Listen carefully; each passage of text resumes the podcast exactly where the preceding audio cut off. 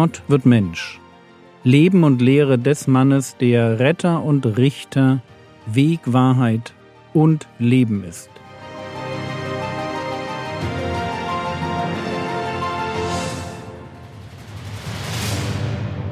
Episode 118 Der Konflikt in Nazareth Teil 3 Der Herr Jesus hatte sich in der Synagoge als Messias offenbart und steht jetzt vor dem Problem, dass die Zuhörer das nicht so recht annehmen wollen.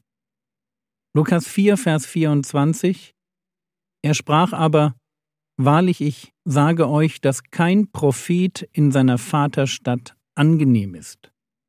Das ist ein Prinzip, das bis heute noch gilt. Wo man zu Hause ist, wird man selten die Anerkennung bekommen, die man verdient. Problem?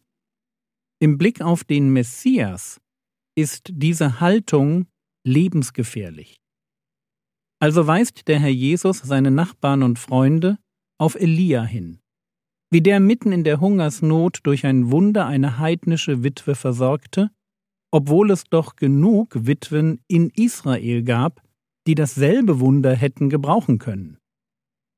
Und wir müssen die Lektion dahinter gut verstehen. Die Witwe aus Sarepta wagt Glauben. Man sieht das daran, wie sie das Risiko eingeht, das Essen für ihren Sohn dem Propheten zu geben. Sie setzt ihr Vertrauen wirklich auf die Verheißung des Elia. Sie gibt alles, was sie hat, dem Propheten des Herrn und erlebt dann Segen im Überfluss. 1. Könige Kapitel 17 Vers 16 das Mehl im Topf ging nicht aus und das Öl im Krug nahm nicht ab. Nach dem Wort des Herrn, das er durch Elia geredet hatte. Eine gläubige Heidin bekommt, was ungläubigen Witwen in Israel verwehrt wird. Und es gibt noch mehr Beispiele für dieses Prinzip. Lukas Kapitel 4, Vers 27.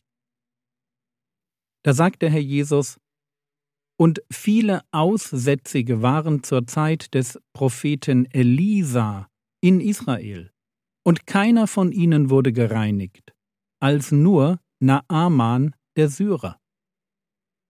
Wir finden diese Geschichte in 2. Könige 5. Naaman ist ein syrischer Edelmann, der sich von dem Propheten Elisa vom Aussatz heilen lassen will.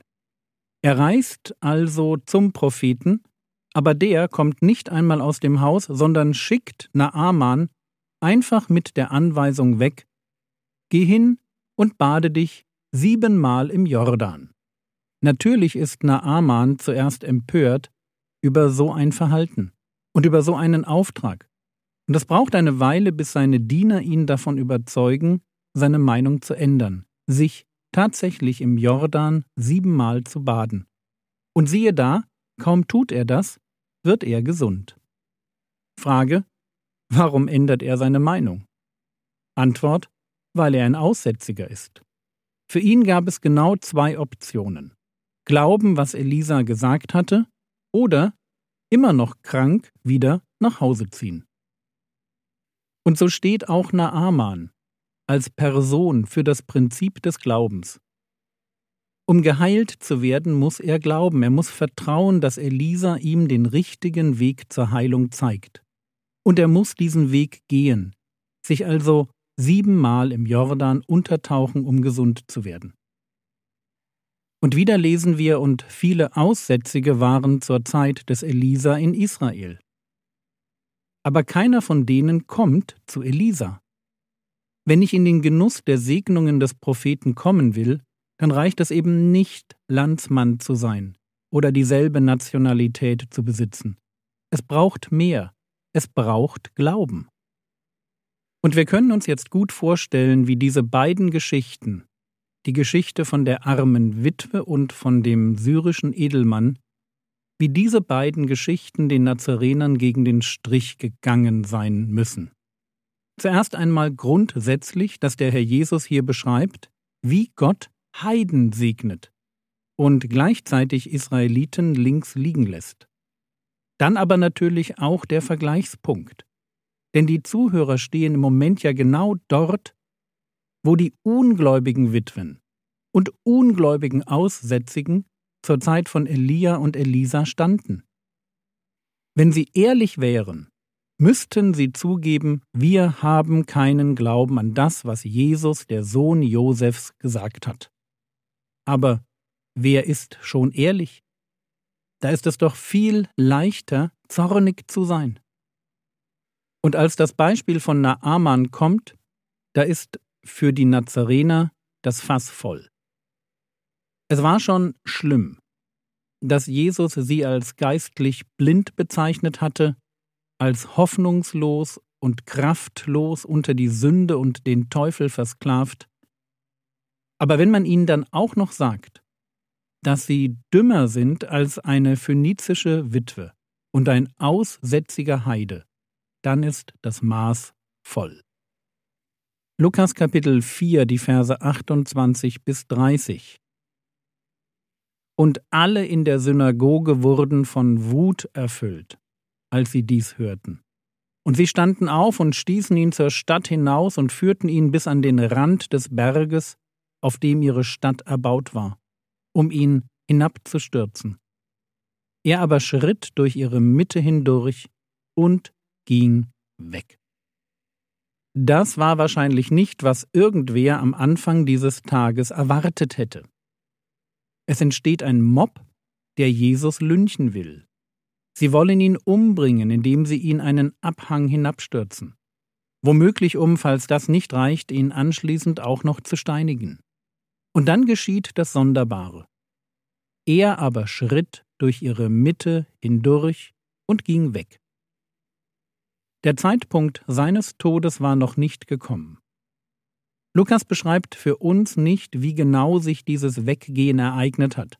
Klar wird nur, die Einwohner von Nazareth sind aufgebracht, wollen Jesus umbringen, und der geht durch ihre Mitte hindurch.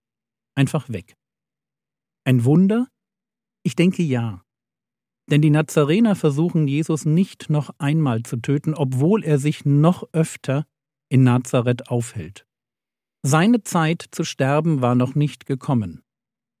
Aber leider war die Zeit für die Bekehrung seiner Freunde und Verwandten auch noch nicht da. Frage, warum setzt Lukas diese Geschichte ganz an den Anfang seines Evangeliums? Es ist das Erste, was Jesus tut, die Predigt in Nazareth.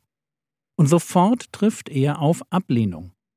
Ich denke, Lukas beginnt mit dieser super traurigen Begebenheit, damit Theophilus versteht, was Menschen dazu bringt, den Anspruch Jesu abzulehnen. Es ist bis heute nämlich nicht ein Mangel an Beweisen, sondern es ist die Weigerung, die eigene geistliche Verlorenheit anzuerkennen. Wer in seinem Herzen schon entschieden hat, dass er nicht glauben will, dass er keine Buße tun will, der kann nicht sehen, dass Josefs Sohn der Messias ist.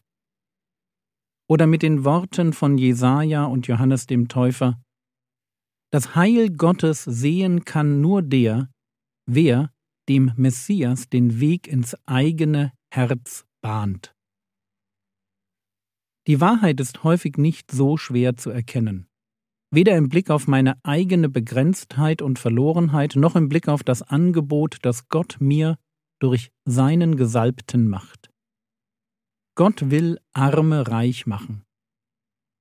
Gott will Gefangene befreien und Blinden das Augenlicht geben.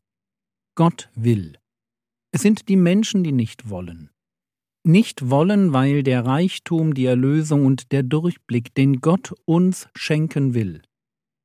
Aller Segen Gottes wird sich nur dann in einem Leben materialisieren, wenn ich glaube, wenn ich mich einlasse auf Gottes Angebot.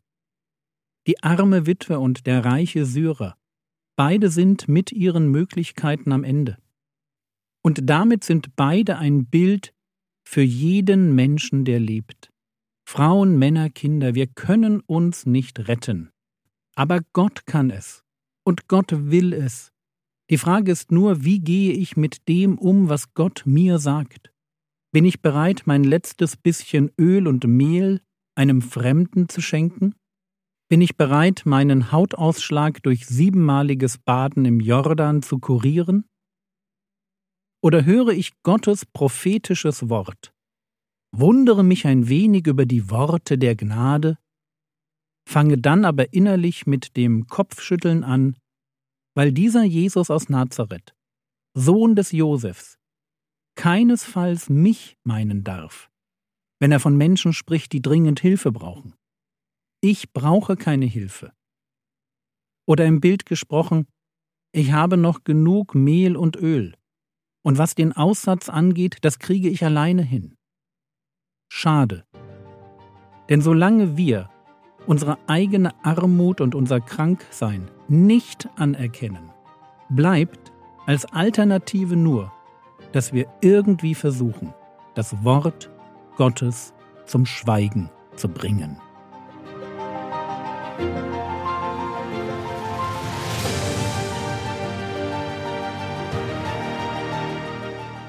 Was könntest du jetzt tun?